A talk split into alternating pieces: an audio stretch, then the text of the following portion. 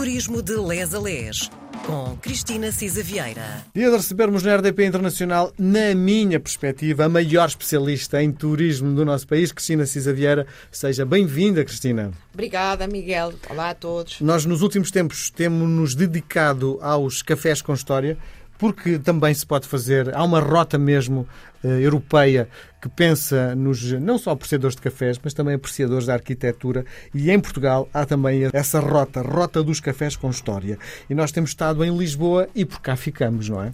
Ainda temos aqui mais uns quantos que são incontornáveis. Não vos vamos bater todos, porque são 38 os cafés com história em todo o país. Temos escolhido alguns, não vamos ter tempo para todos, mas são aqueles que são, vá, os indispensáveis. E, portanto, espero que não ofendamos E ninguém. mais, provavelmente a Suíça, que na altura era o, o café mais emblemático de Portugal, hoje não existe, não é? Exatamente, E, e se calhar também não, não pois. faz sentido falar na, na rota de um café que não existe, não é? Há É, edifício, não é? E há pouco acrescentávamos as nossas histórias pessoais de alguns cafés e que também nos marcam. E é muito o que o Miguel diz, porque nós não vamos ao café para tomar café, vamos Sim. para estar.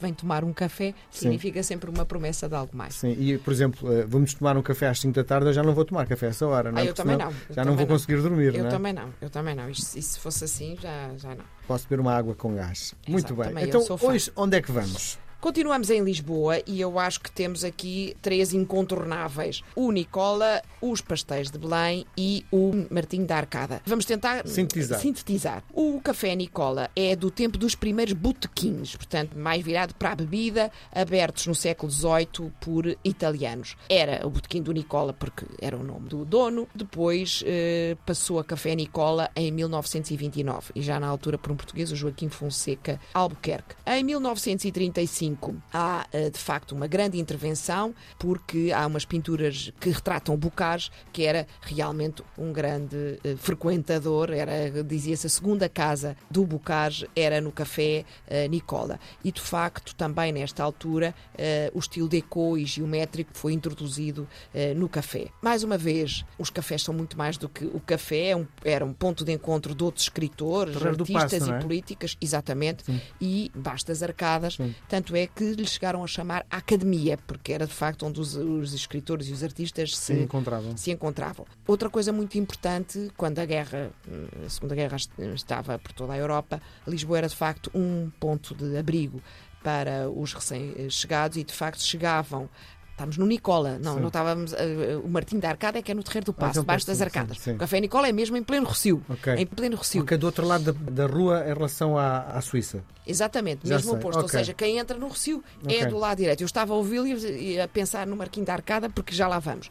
Ah, mas esse é mais pessoano. Este era Sim, do, do do, do Bocage. Bocage. Onde, aliás, dizia que foi aquela célebre frase do Bocage que dizia: Eu sou Bocage, venho do Nicola e vou para outro mundo se dispara a pistola. Isto está escrito num cartaz no Nicola, porque este Bocage, não é? Ah, Terá comentado isso quando ele estava sentado na esplanada do café e um polícia lhe perguntou precisamente eh, quem era, de onde vinha e para onde ia. E daí ele dizer: Eu sou Bocage, venho do Nicola, vou para outro mundo se dispara a pistola. E pronto, era de facto um, um sítio de passagem onde, lá está, os próprios refugiados, quando entravam em Lisboa, tinham esta referência. Havia também aqui, enfim, uma situação de discussão literária e cultural eh, muito presente e há esta presença do, do Bocage, quer em pinturas, quer até numa escultura que lá está da autoria de Marcelino de Almeida. Ora bem, do Café Nicola, do Rocio, vamos dar um saltinho a Belém e depois voltamos ali ao Terreiro do Passo, porque eh, lá está. eh, Também temos que falar sobre os pastéis de Belém, que não são pastéis de nata, não é? Eh, Convém não confundir entre os pastéis de Belém, têm aquela receita super secreta que os pasteleiros, quando entram, têm que assinar um acordo de confidencialidade. E como é que isto nasceu? Portanto, no início, de facto, no- do século XIX, em Belém, havia uma refinação de cana-de-açúcar associada a uma pequena loja ali. Como sabemos, as ordens religiosas foram expulsas de Portugal eh, em 1834 e, eh, nesta altura, de facto, os monges, designadamente aqueles dali que pertenciam ao Mosteiro de Jerónimos, eram os monges dedicados a São Jerónimo, estes e muitos, basicamente andavam a mendigar. Foi uma pobreza muito grande, fecharam-se asilos, lares, casas de apoio, etc. Estes os ventos liberais levaram as ordens religiosas também com eles.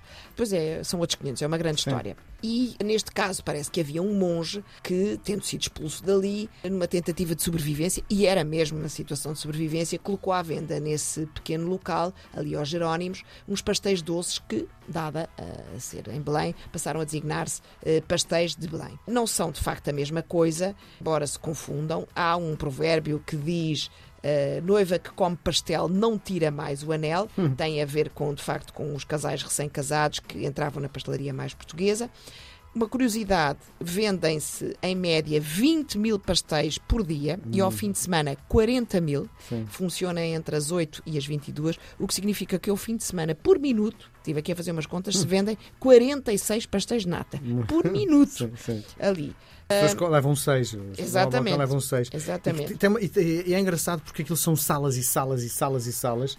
Quando aquilo vai enchendo, eles vão abrindo as salas, não é? É, é muito E é uma cómodo. coisa inacreditável para sair de abrindo salas tem que haver mão de obra, pessoas que nos sirvam. Exatamente. O que é certo é que de repente aparece mais um empregado para nos ajudar. É? é? e aquilo, se não fosse assim, não era possível estar-se ali ao balcão e a toda a hora nos lá buscar. Mas de facto é, é um símbolo muito, muito importante da cidade. Eu recomendo que se apanhe o 15, Sim. que sai da Praça da Figueira. Se quisermos fazer a rota dos cafés, Sim. saímos do Nicola e vamos até aos pastéis de Belém. Outro dos cafés indispensáveis é o Martim da Arcada, esse sim, na Arcada Nordeste sim. da mais bela praça de, de, Lisboa e das maiores da Europa, a maior praça sim. a céu aberto da Europa. Mas que já foi parque de estacionamento há uns anos. É horrível, sim. horrível. Não é? Pensar as discussões e as utilidades que foi dadas ali neste momento, de facto, eh, é, é, é um centro aberto sobre o Tejo maravilhoso.